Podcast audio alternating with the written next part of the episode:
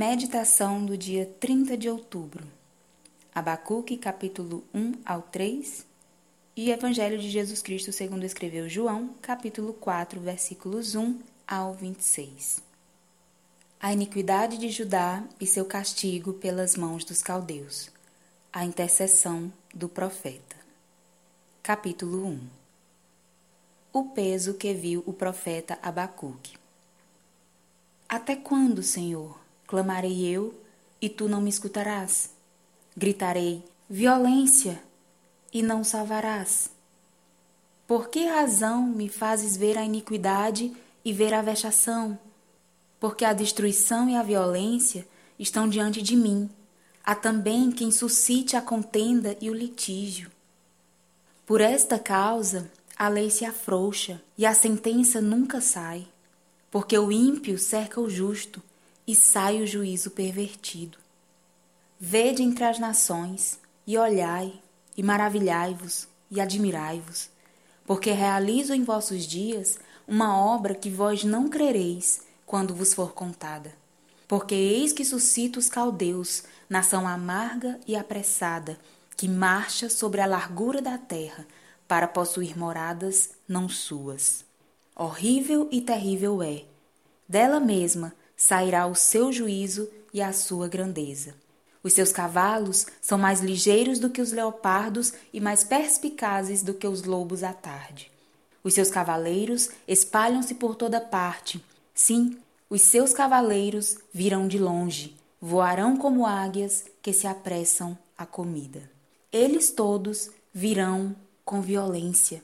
O seu rosto buscará o oriente e eles congregarão os cativos como areia. E escarnecerão dos reis e dos príncipes farão zombarias. Eles se rirão de todas as fortalezas, porque amontoando terra as tomarão. Então passarão como um vento e pisarão e se farão culpados, atribuindo este poder ao seu Deus. Não és tu desde sempre, ó Senhor meu Deus, meu santo? Nós não morreremos Ó Senhor, para juízo o puseste, e tu, ó rocha, o fundaste para castigar.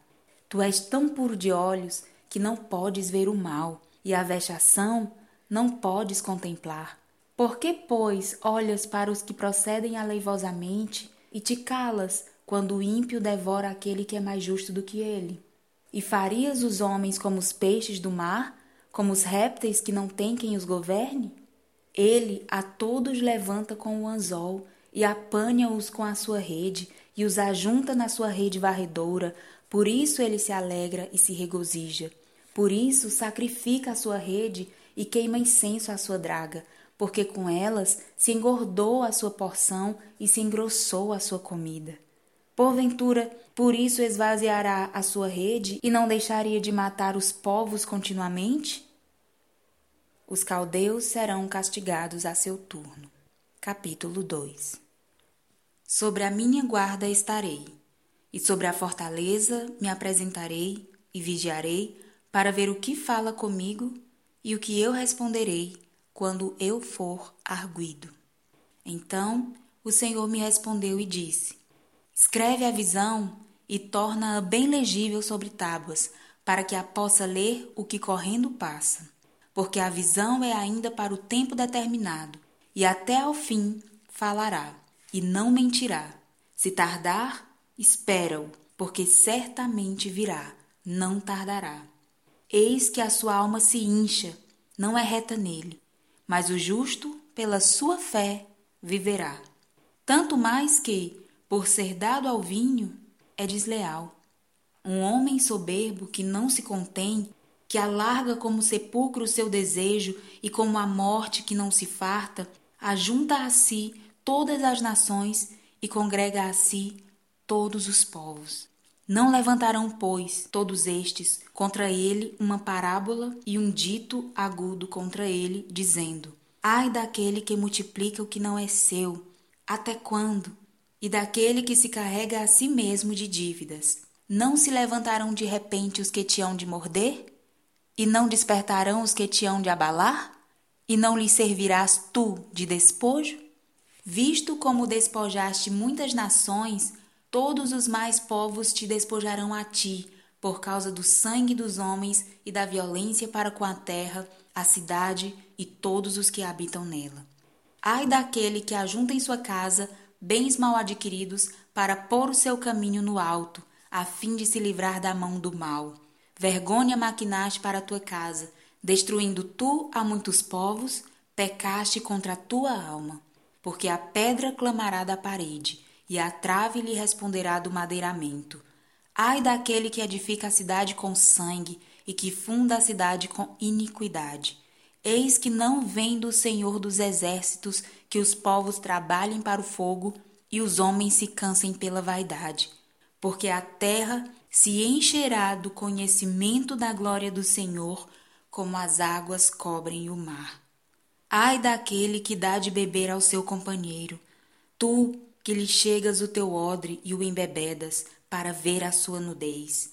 Serás farto de ignomínia em lugar de honra.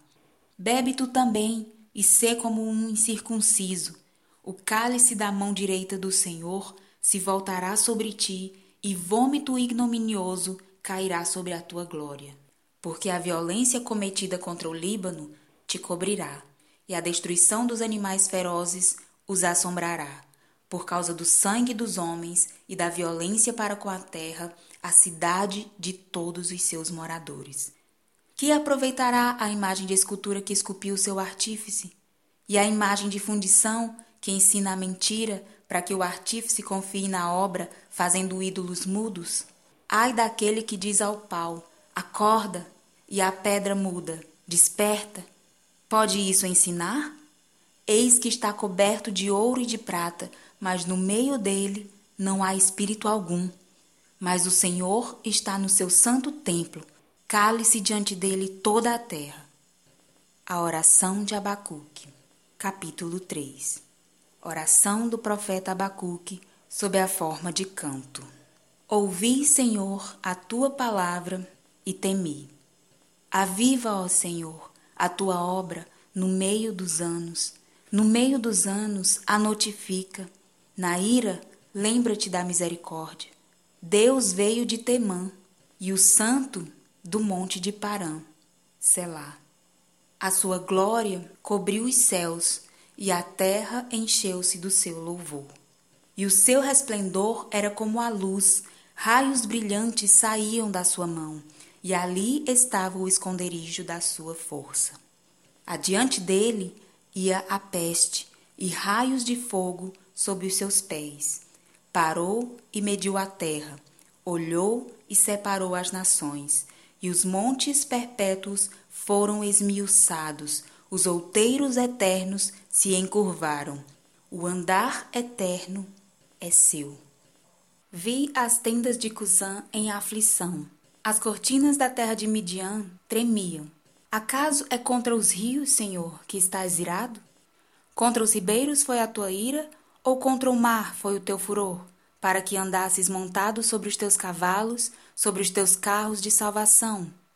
Descoberto se fez o teu arco. Os juramentos feitos às tribos foram uma palavra segura. Selá.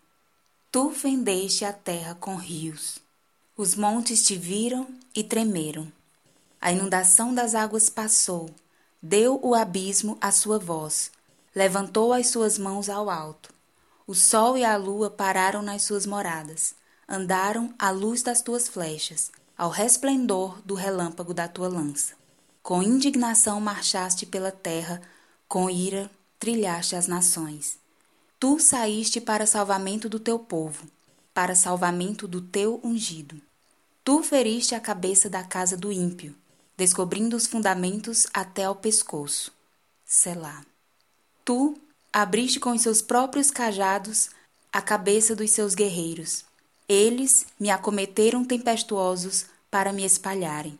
Alegravam-se como se estivessem para devorar o pobre em segredo. Tu, com os teus cavalos, marchaste pelo mar, pela massa de grandes águas. Ouvindo-o eu, o meu ventre se comoveu. À sua voz tremeram os meus lábios. Entrou a podridão nos meus ossos, e estremeci dentro de mim. Descanse eu no dia da angústia, quando ele vier contra o povo que nos destruirá.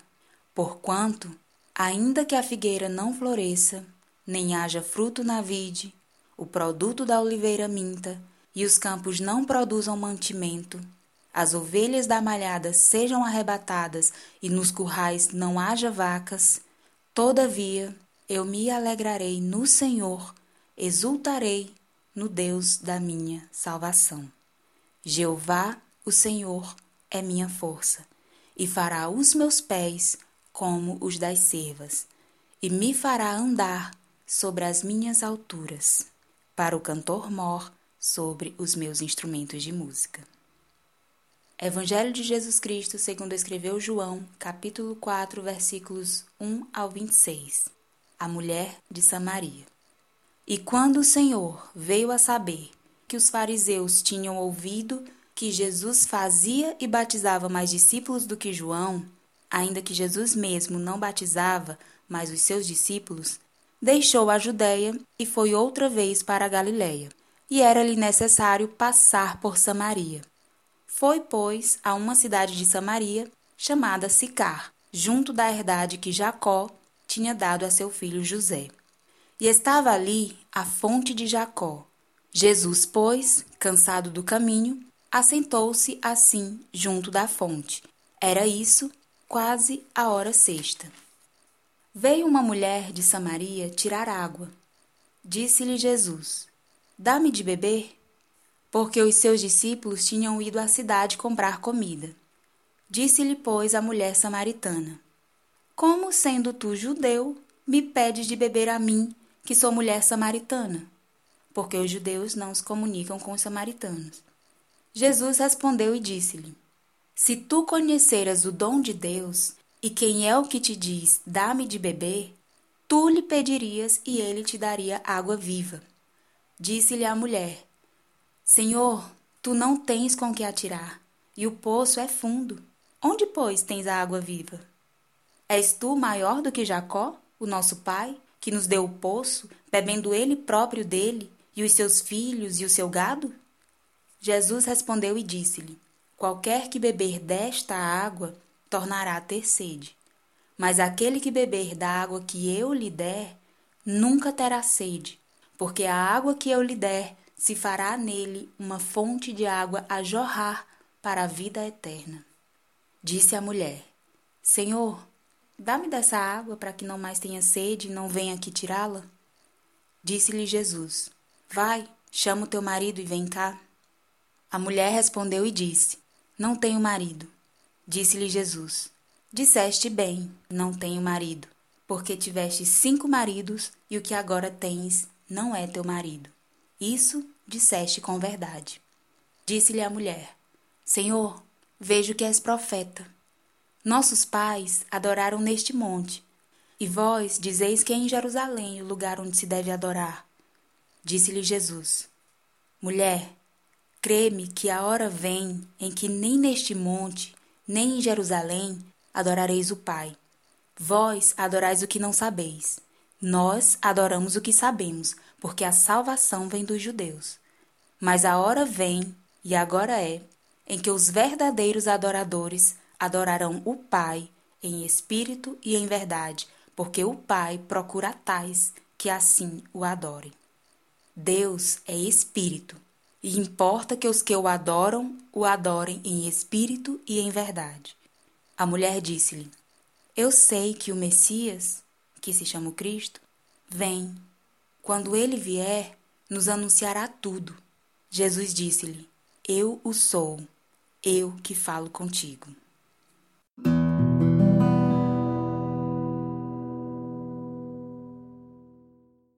Esta foi a leitura do dia.